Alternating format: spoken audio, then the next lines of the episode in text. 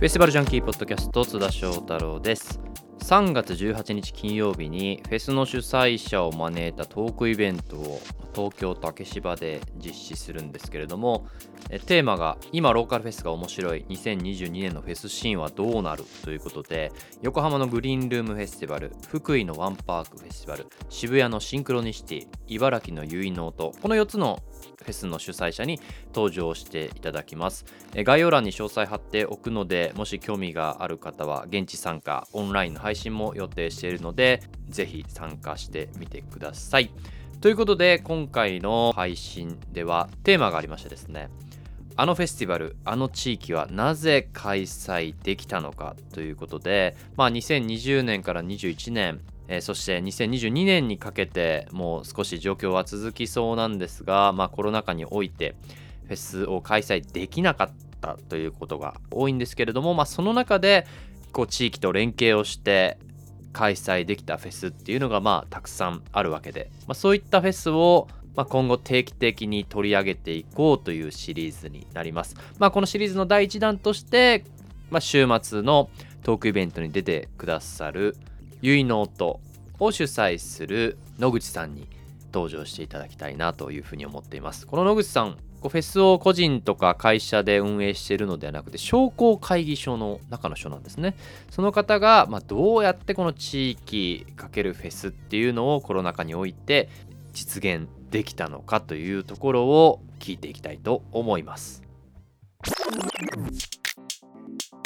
では早速登場していただきます。茨城県結城市の結納との主催者の野口さんです。よろしくお願いします。よろしくお願いします。野口さん、まずじゃあ自己紹介からしていただいてもいいですか、はい、えー、ゆいプロジェクトの野口と申します。えっ、ー、と、まあ、ゆいプロジェクト、えー、活動の拠点はですね、えー、茨城県結城市で、えー、活動しておりまして、うん、そこであの2010年にあの、ゆいプロジェクトという、まあ、ボランティアチームですね。うんうんうん、街を舞台に、あのー、まあ、仲間がね、それぞれのスキルをうまく活かしながら、有機で自分らしい活動ができる、こんなこうグループっていう形で作ったのが、ゆいプロジェクトでして、うんうん、そのゆいプロジェクトが、まあ、仕掛けるイベントが、ゆいノートというイベントですね。はい、今回で9回目になります。はい、えこれ野口さんってそもそもそのユイプロジェクトっていうのは、うん、その行政の、人みたいな認識なんですかね？そうですね、分かりやすく言うとそうなんですけど、うんうん、まあ、あの商工会議所というね、うん、地域のこう総合経済団体みたいな、はい、あの要は公のこう、まあ、団体職員っていう形になるんですけど、まあそ、そういう公共団体が、まあ、あの地域の経済を良くするためには、当然街もよくししていかないといけないっていうのもありますんで、うんうん、そういう職務的なあの自分のこう立ち位置から、うんうん、あの立ち上げたっていうのが、まあ、全ての起点なんですけど、はい、ただまあ、自分がね、ただ単にこう職務的な立場としてやるっていうのは、うん、やっぱりこう、モチベーションがこう維持できると続かない部分もあるので、はいはい、どうせやるんだったら自分らしい、自分の好きなこともちゃんと織り交ぜながら、うんうん、いい意味でこうね、あの自分ごとにしながら。じゃあ、その、うん、自分でその個人として、仕事関係なく、はい、プライベートとしてフェスを主催する人も結構いるじゃないですか。はいはい、はい、そういうのも考えたことはあったんですか、うん、それとも中からやった方がいいみたいなスタートだったんですか？そうそうですね。あの、もともとそういう、まあ、町おこしから自分のやりたい、こう、まあ、一つのこうマルシェだったりとか、うんうん、イベント事業っていうのがあった中で、その中のこう一つとして、まあ、音楽好きだったんで、うんうん、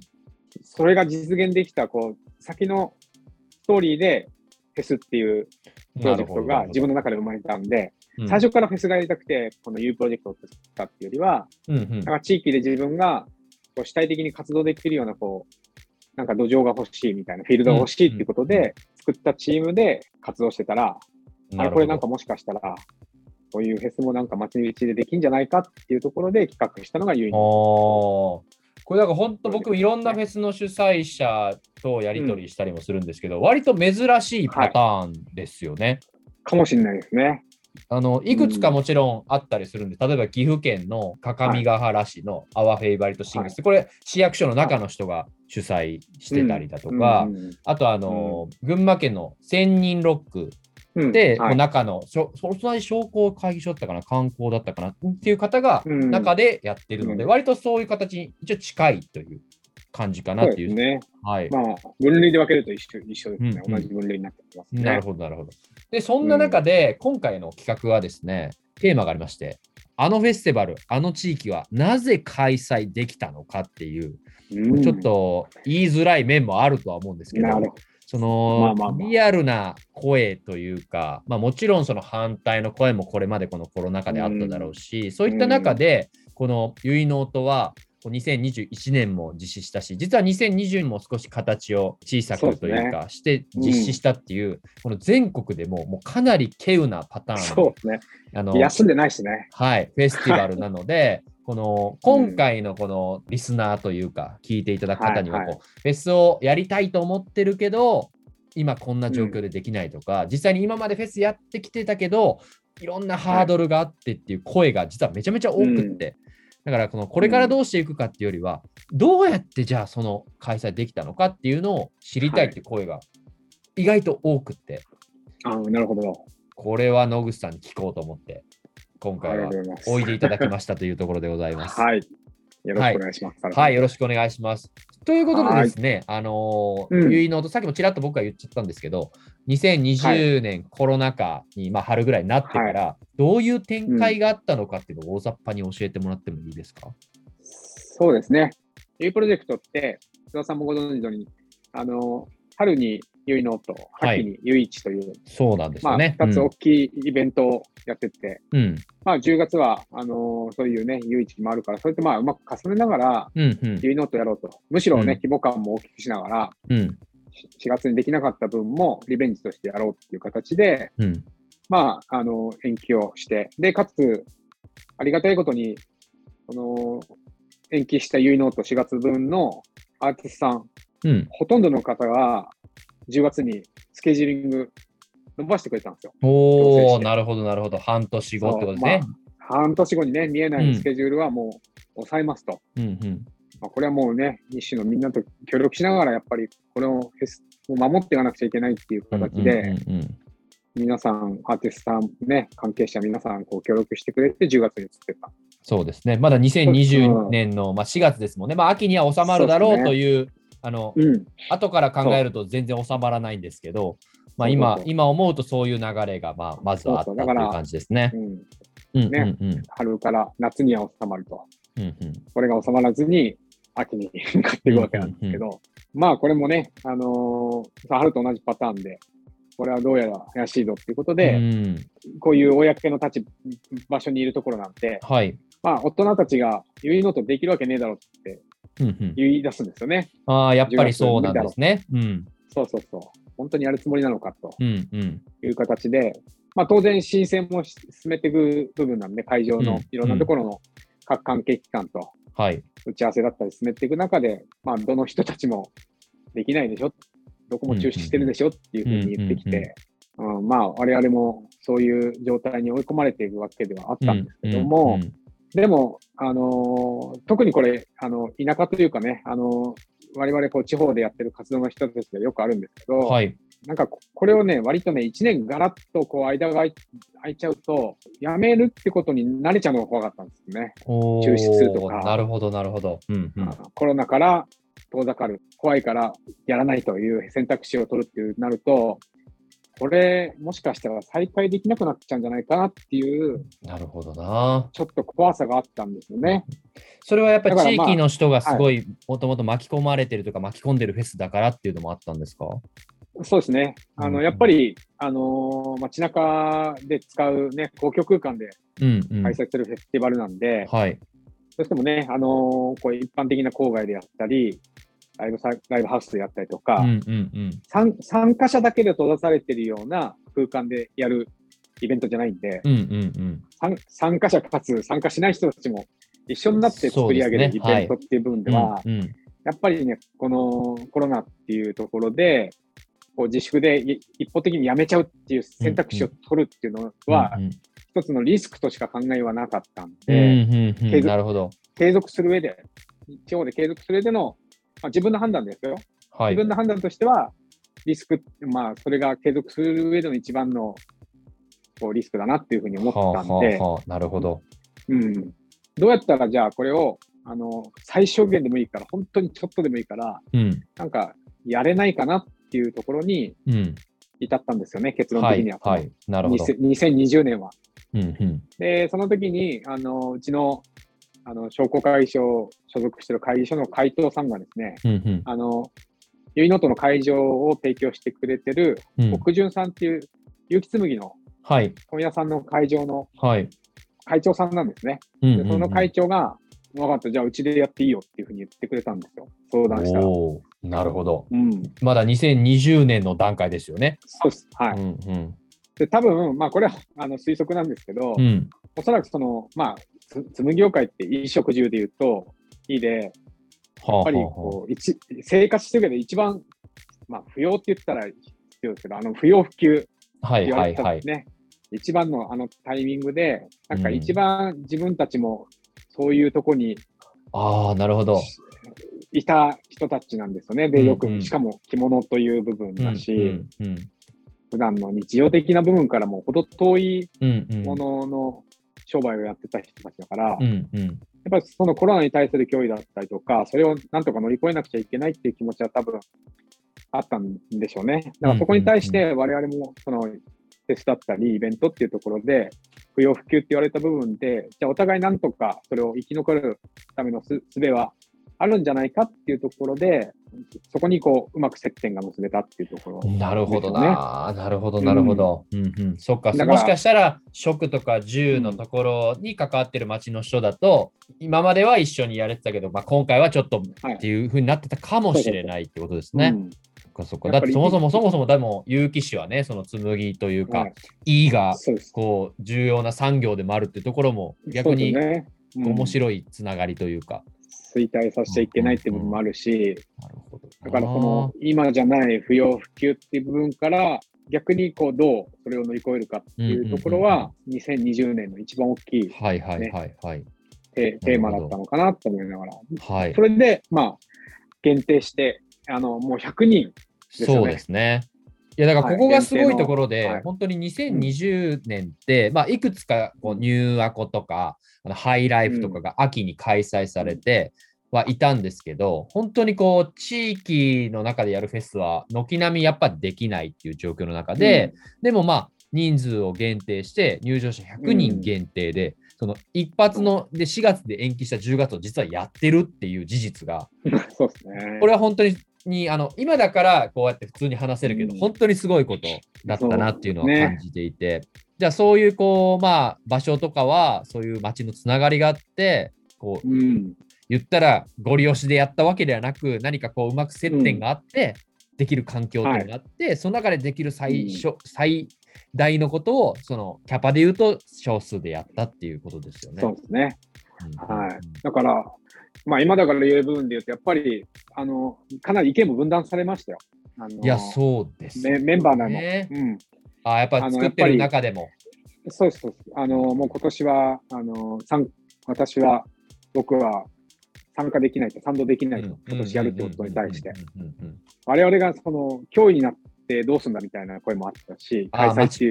うこと自体がね、ね。はい、町に対するやっぱ脅威になってはいけないっていう部分も、それはもう当然、あの自分も同じ考えだけど、はい、それを押してできるやり方ってのあるんじゃないかっていうことで、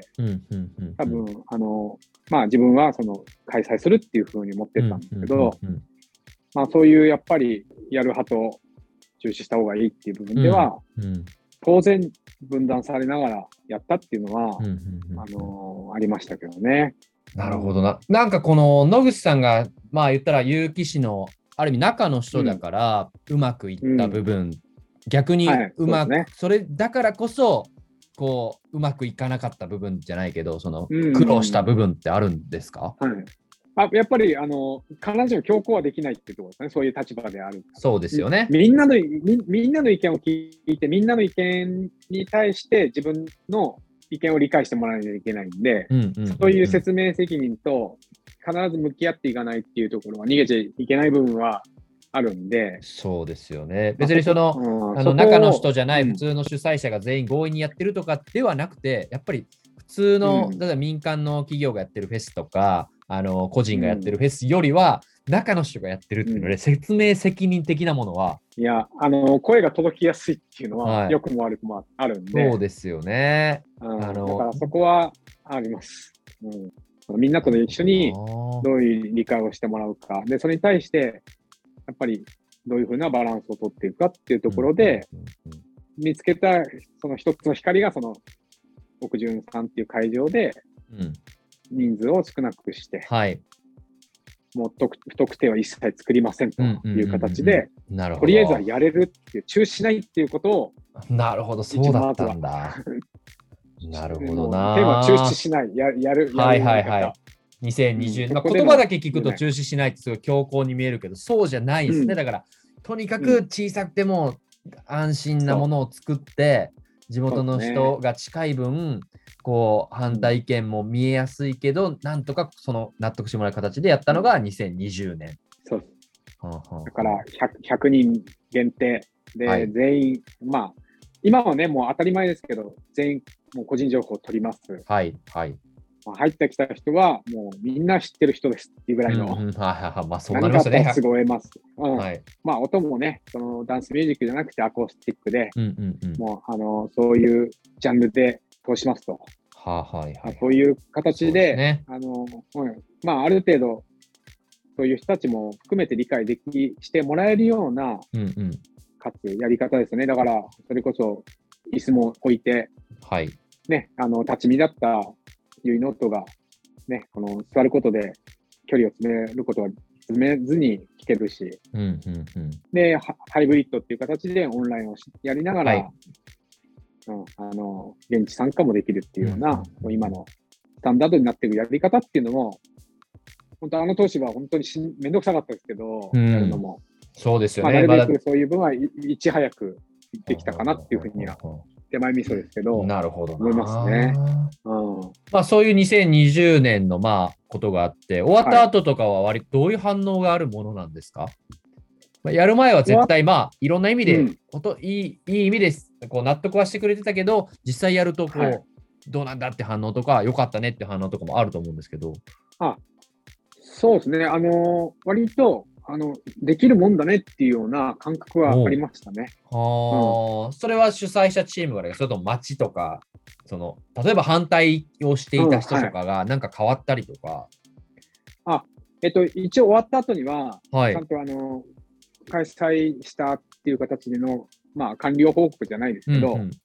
そういうのはちゃんとして回ったりとか、はいはい、そういうね、あの、地域の回覧板みたいなのにこう、入れて、なるほど出したりとか、うんうん、そういった部分は、あのー、やりましたね。うんうん。うん、だからな、やりやがったなみたいな感じじゃないですけど、うん、そういう形の意見はなかったですよね。ああ、なるほどな、うん。うん、だからちゃんと、その、もちろんね、感染者も出す出さずに終わることができたんで、それをちゃんと報告してきたっていうのは、良かったのかな、なるほどな、ね、もちろんその地域の有機市の中では初めての100人とかのイベントでしたよね、2020年度。そうそうそう、はい。なるほど、なるほど。それを機になんか少し、うん、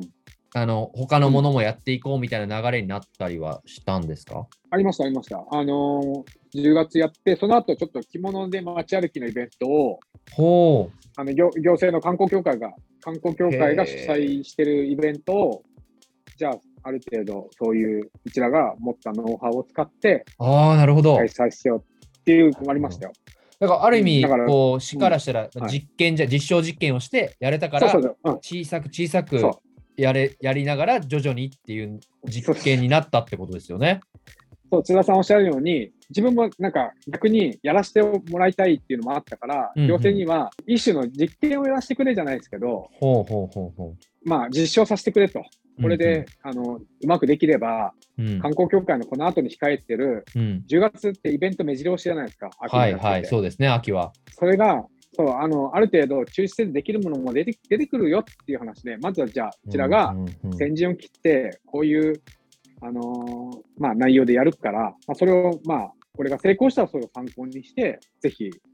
あの開催してくださいっていう話はしてたんで。それももう野口さんだからこそ中のことも分かるから、はい、次にこういうの控えてるから、こうしかも情報も全部共有するよとか、その辺がシームレスなのは確かに地域にとってし、はい、やっぱ資産ですよね、そのフェス自体が。うんうん、そう。だからそのノウハウを持って、例えばリストバンドね、はあはいはい、あの要はちゃんと受付があって、そこで全部個人情報だったり登録を事前登録して、うんうん、リストバンドをして、で、まあ、その街中を当然はい。結納とみたいに回遊するイベントだったんで、着物、着物を着てね。はい。で、その、なんかこう、あの街中のいろんなこうお店だったりっていうのは、そういう、まあ、リストバンドがしてる人たちが、こう、買い物したりとか楽しめるので、そういうものをこう、楽しみたい街の人たちが参加するときは、一回受付を済ませてから、うん、ちゃんと自分の、まあ、あの個人情報を明らかにちゃんと感染対策をしてあっていう部分でのクリア、条件をクリアした上で、イベントを楽しんでくださいみたいな。まあ、そこは、あの、ちゃんとね、お互いの、こう、ギブアンドテイクの部分は作りながら、はいはい、の関係性でやらせてもらうっていうのも一つですね。だから行政としては、危険だからっていう、頭ごなしに潰すんじゃなくて、うん、ちゃんとしたできる上での、こう、まあ、ちゃんと仕組みだったり、ルールをちゃんと決めて、あの、お互いそれをちゃんと協議していく上で、開催っていう形をなるほどな。面白いな。うん、で、そこからですね、はい、その2021年にまた、うん、話が移るんです、はい、すみません、こんな長く2020年の話を聞いてしまいましたが、2021年に話は移っていくんですが、うん、まあ、結納とは、もともと春開催という話ありましたが、21年は、はい、あの秋開催。え10月9日、10日の2日間にわたって開催されて、まあ、あの僕も参加させていただいたんですけど、まあ、もちろんそれに向かっても、その2020年の100人よりは大きい形での開催になったので、い。ろんなハードルとか、あのまあ、しがらみだったりだとか、あったと思うんですけど、苦労した点とか、そういったところはどうだった？んですか割とスムーズに実は2020年から行ったのか、なことはないと思うので、そのあたりの話を、まあ、少し聞かせてもらったら、もしかしたら他のフェスのとか、他の地域で何かやるときの参考にとか、まあ、ちょっと話変わりますけど、うん、またこの春少しこう中止とか延期とかも出てきてい。たりはするので、はい、まあ、そういった地域とか、そういったフェスにもまた次の延期の開催とかに向けて参考になる情報になればなと思って、はい、割とまあ2020年はもしかしたら本当特殊中の特殊だったかもしれないですけど、そうですね、この21年の状況とかっていうのは割と比較的また22年も続いてるというか、これからいろんなところで起こる問題かもしれないので、そういったところをちょっと聞かせていただきたいなと思うんですけど。その20年が終わってから、どういったことがあったのかっていうのは。そう。あのまあね、20年終わって、まあ、4月に開催っていう形でいく上では、やっぱりちょっと世の中の状況的に、はい、やっぱりまだよろしくないっていう状況で、うんうん、あのワクね、ワクチンがね、接種が始まって、はいうんうん、やっぱり、あの5月以降から始まっていくっていう話もあったんで、うんうん、これは多分ワクチンがね、全体的にこう、国民にこう接種が終わるのが、おそらく、その、あまあ、夏以降になっていくんじゃないかっていう形が、うんはい、話もあったんで、はい、あの先ほども話しましたけど、10月っていう部分でのこうイベントの、やっぱりうちら山を2つ持ってるんで、はい、春とね、秋で。うんうん、じゃあ、秋に設定していこうっていうことで、うん、もう、4月開催も、あの、2での2でののユイノートが終わった時点で、はい、次の標準も秋っていう形で持ってたんで、まあ、それについて準備を進めていくっていう形の2021年だったんですね。はい。はい。ただね、ワクチン進んでも1月ぐらいですかね、その爆発的に感染拡大したじゃないですか。うんうん、そうですね。はい。ね。あれで、まあ、当然5月から中止ね、春の部分を中止しながら、少し夏の部分で7月は落ち着いた時期があったんですよね。うんはい、まあ、同じ県内のあの筑波ロックとか、あの辺も開催できたりとかして、そうですね。はい。で、まあ、このまま行くのかなと思ったら、お盆中のね、この緩みがいきなりこう爆発的に感染が増えちゃって。そうですね、あのオリンピックらへんが。うん、そうそう、オリンピックらへんでね、もう一番あの物議を醸し出した、その、まあ、夏フェスのね、まあ、ロッキンだったり、はい、フジロックもそうですよね。うんうん、で、さらに追い仕掛ける波物語があって、はい。まあ、あそこでもうね、2021年のもう総決算というか、まあ確かに。もうね、はい、フェス自体がもうね、世の中の悪みたいな。はい、そうですよ、もう、それの中で公共的な立場がフェスをやるっていうなんで、うん、で、自分もそこでまだ10月に向けて中止は宣言しないわけですよ。はい、はい、はい。ね、8月、あの、凄まじい状況の中で、ちょっとやばかったですね。本当、頭おかしいんじゃないかみたいな感じでしたよ、本当に。ああ、地域の中で。地域の人では、本当にやるつもりなのかなっていう。ただ、自分は、そのまだわからないでしょと。その10月にななって、まあ、その、接種もね、ちょうど一番進んでたところだったんで、はいはい、もしかしたらこの後下がっていくっていう可能性もある中で、うんうん、やっぱその可能性にかけたいというか、うん、うん。うん、今、爆発的にそういう状況も良くないけど、うん、できる一筋の光があるんだったら、そこにかけてみたいと。で、今のタイミングでできないって言っちゃうと、それで全て終わっちゃうんで、はいはい。まあ、そこは、あの、ちょっとやっぱり、その、ね、一つ一つ計画性を持って、うん、そうその投資投資潰したくないっていうのはあったんで、まあ自分の中でのこうやっぱり意地というかね、うん、思いっていうの部分もあったんで、うん、いざといった強行突破しないっていうのは前提としてあった上で、はい、中止はあえて宣言しない。要は、はいはい。ね、さっきここいつ大丈夫なんだかな、バカなんじゃないかなっていう感じもありながら、でも、うんうん、どっかしら、でもね、最終的には無謀なことはしないんだろうっていう安心感は当然立場上あるんで。あまあ、そういうふうに思われて、思ってもらえますよね。そうそうそうやっぱり。だそのバランスは測りながらやってたんで、そっか、アクセルを踏まないと、もうみんなが止まっちゃう部分と、はい、かといって、ただの暴走機関車にもし見えてしまったら困,、うん、困るというか、まあね、地域の人な、中の人っていう目線もありますし。そうですね。だから、意見交換すごくしましたね。その期間中も。はあはあはあ、やっぱそうなんですね、うん、自分の頭の中身を見てもらわないと、はい、みんな怖い怖いじゃないですか、教員だと。うんうんうん、一番コミコミュニケーションが取れずに、うん開催するって言ってるやつの方がちょっと怖い、ね、そうですね。何をややろうとしてんのか、とりあえずやればいいじゃんって思ってると思われても損だし。うん、常に自分のこう中身だったり、自分とコミュニケーションが取れるっていう距離感にいるっていうところでの安心感っていうのは常に取ったんで、ああ、なるほど。そういう部分としては、できるだけ、ね、本当だったら、中しろってみんなに言われちゃうのが怖いから、ちょっと距離を置きたくなる部分は、正直、心理的な部分はあるわけですじゃないですか。なるほど、あそういう、そっか、そっか。そうそう。でも、やっぱりそれを遠ざけちゃうと、やっぱりそういう心の距離感も生まれるから、うんうん、やっぱり本当に月1はね、あのー、こう常に状況も含めて行政との打ち合わせしたりとか、で、もう本当に地域の人だって、自分はね、そういう商工会議所っていう立場もあるから、はい、商店街の組合だったりとか、うん、そういったところは本当にまめに話をしながら、はあ、まあ、もうね、本当に笑い話、お前できるわけねえじゃねえかなんて言われながら、いや、まだわかんない、まだわかんないっすよ、みたいな。とりあえずまだやるっていうふうに、形だけやらしといてくださいよ、俺にそういう手でや、いさせてくださいよと。はあ、うん、まあ、本当にでできないとは思思いますよ、みたいな、今の状況じゃ、みたいな。はあ、ただこれが秋だったらどうなるか分かんないから、とりあえずは中止とは言わないで、うん、あのまだ我慢してくださいと。いう感じで、お互いそういうバランスは取りながら、ずっとその、線を探っていって、で、うんうん、もう自分はその9月っていうデッドラインを決めておいて、うんうんまあ、その中でね、状況変わらなかったら、もうそれは判断するしかないな、うんうんうん、中止という判断をするしかないなっていうところで。はあ。でその具体的に、その、まあ、地域の人とはそういう、まあ、商工会議所もあって話したりとか、商店街の方とかっていうのもあるけど、その行政の人と具体的にどういうことを話されるんですか、うん、プランみたいなのを見せていくわけですか？そうですね。当然そうなんですけど、行政の人って結構市民の意見すごく気にするんで、はいはいはいはい。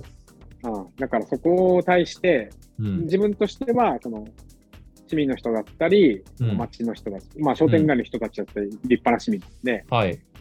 そういう意見として賛同してもらってますっていうことを逆にうちらが取りまとめて報告してなるほどな。そっかそっかそっか。うん、まあ、別に今回初めてのフェスでもないし、まあ、いろんなつながりがあって、こういう、うん、まあ、ネガティブな意見だとこういうものがあるけど、ポジティブな意見がこういうものがあって、はい、こういう声があるからっていうのを、あ伝える係みたいなのも担うんですね。そうですね。だから、安心材料として、行政が安心できるような素材っていうのをできるだけ、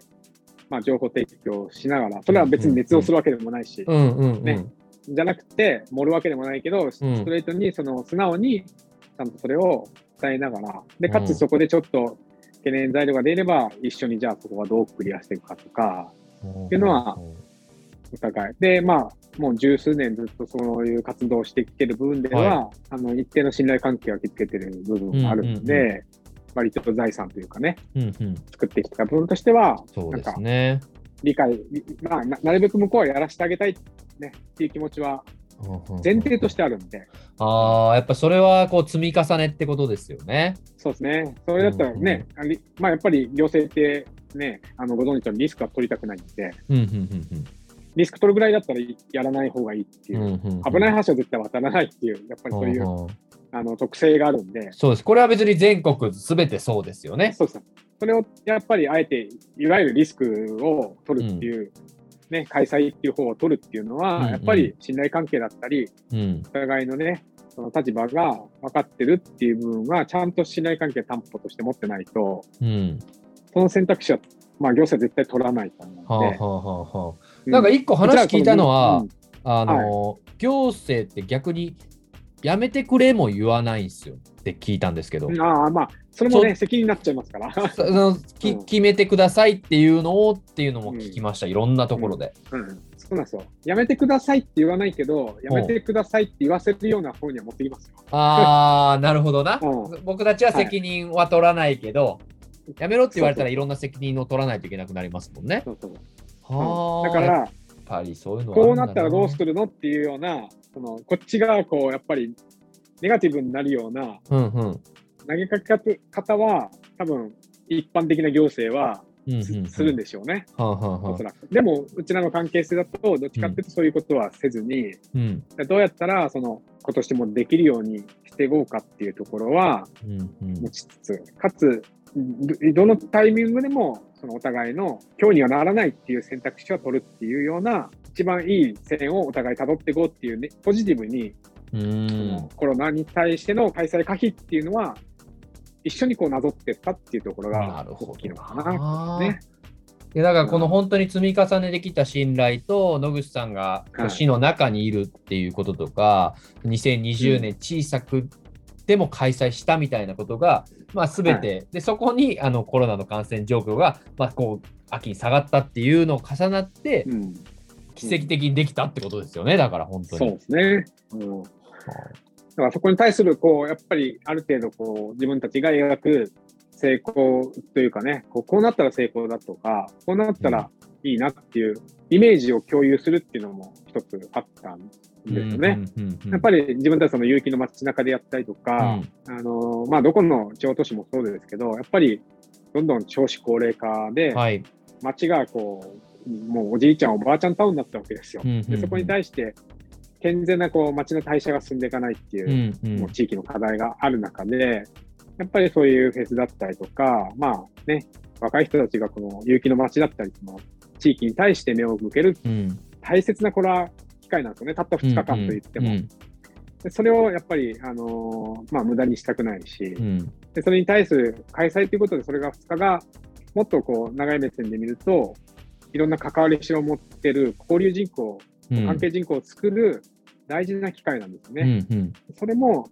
やっぱり行政としても一つのそういうね、地方の地方創生の部分としてのこの結ノートっていう役割をちゃんと見てくださいっていうところは作ってきたんで、うん、うん、だからその若い人たちに、やっぱりこう、有機の街に何かこう、関わる機会を潰さないためにはどうするかっていう開催の方向性も見てったっていうのは、往々にしてありますね。長くなってしまったんですけど、あのい。ろんなところからこう僕のところでフェスをやりたいとかフェスを今までやってきた人でもどうやったら開催できるんだみたいな話が結構あったので、なんかそういう方に向けて、この全国のフェス主催者とか、これからなんかそういう、まあ、フェスじゃなくても、まあ、街でなんか催しをしようとしてる人に向けて、なんか野口さん的なアドバイスというか、何かあれば。ね、もう本当に至ってシンプルなこと言うと、やっぱり自分がやりたいっていう気持ちをいかに行動するかだと思うんですね。その、うん行動すれば、おのずとそのいろんな道を開ける部分と、それに対してこう共感できる人は当然、うん、まあ少なからずいるわけですから、うんうん、それに対してやっぱりこう、自分がやりたいと思って共感してくる人が少なからずいるってことは、自分を肯定してくれる人がいる、その仲間ができるってことだと思うんで、その仲間を増やしていくっていうことが一番のまあ、実行力になるわけですよね。うんうん、当然一人ではできない。それに共感する人がいるってことが、仲間の実行力っていう、まあ、何よりの推進力になっていくんで、うんうん、やっぱまずはこのアクションを起こすことっていうのは大事だなって思ってるんで、うんうん、はい、自分もだからその結ノートをやるっていうアクションを起こすことで、じゃそれに共感してくれる、まあ、分断された部分もありましたけど、しちゃった部分もあったけど、うんうん、やっぱそれに共感してくる人が仲間としてやるっていう実行力、推進力に何よりの,、あの追い風になったんで、やっぱりあの思ってる人は思ってるだけだといけないし、それに対してやっぱりいろんなことで、ね、はいはい、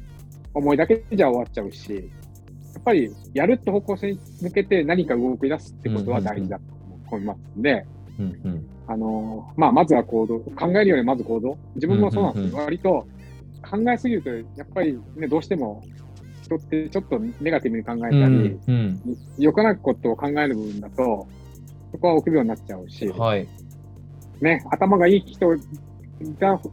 だとしたら、もっとそういういろんなことが緻密に計算されると、うん、もしかしたら、それが必ずしもいい方向に行くとは限らないので、まあ、行動しながら、まずはね、その、そこにぶつかっていることだったり、さらにちゃんとね、あの深掘りしていかなくちゃいけないことはたくさんあると思うんですけど、うんやっぱアクションっていうのはですごく大事だなとは思いますね。なんかそのフェス、うん、もうちょい具体的なところで言うと、その、フェスをやるとか催し物やるときに、まあ、野口さんは、うん、あの、まあ、使徒のの中の人、はい、ある意味中の人とか、はい、そのもっと行政のもっと中の人ともつながりがあってやれたけど、うんうん、全然関係ないっていうフェスの主催者とか、イベントの人も多いですけど、そういう人はどういうふうにそういう人と巻き込んでいけばいいですかね？そうですね。だから、自分はその行動の中っていう部分で、うん、多分仲間だったり、そのいろんなね、地域と、まあ当然、フェスだったり、イベントやったりっていう部分では、うんうん、自分がいるそのローカルに対する活動っていうところになると、はい、やっぱりその地域の人だったり、うん、ね、行政の人たちだったりっていうのは、やっぱり当然接触しうんうん、ね、しないといけない部分なので、はい、まあそういった意味でやっぱりある程度、なんかそういう人たちとの共感だったりとか、そこをやっぱりいかにね、あの、取っていくかっていうところでは、やっぱり一つの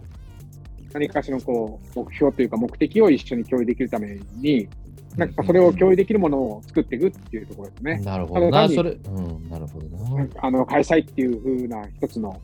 なんかこう、打ち上げ花火ではなくて、うんうん、それに対する、まあ、一緒にこう、掲げられるような成果だったりとか、うんうんうんそれに対するお互い、じゃあ、それぞれの成果だったりとか、それが一つの目標、まあ成功っていう目標についてね、進めるような、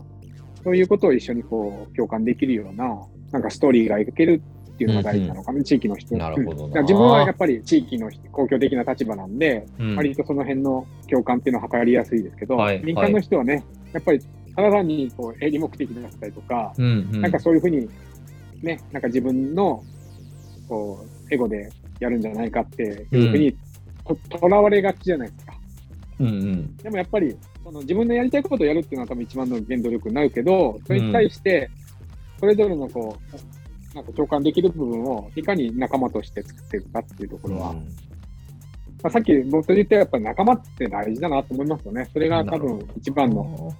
公共性のこういう公になっていくと思います。ので、それがやっぱり、あの、大きいそのムーブメントになっていくなんで、うん、なるほど。めちゃめちゃ勉強になったし、はい、おそらく聞いてくださってる方は、中の人だからできたんでしょとは思えないリアルなことが聞けたんで、うんうん、すごい良かったと思います、はいえー、なんかいろんな全国のフェスの方がなかなか大変な状況なので、もしこれ聞いていただいて、うん、よし、やろうと思っていただければ嬉しいなと思いました。はい、はい、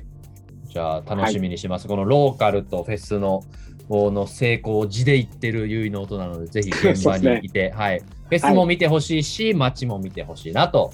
思います。はい。じゃあ野口さん、お忙しいところですが、ありがとうございました。はい。あの、はい、ありがとうございます。3月18日のトークイベントもよろしくお願いします。はい。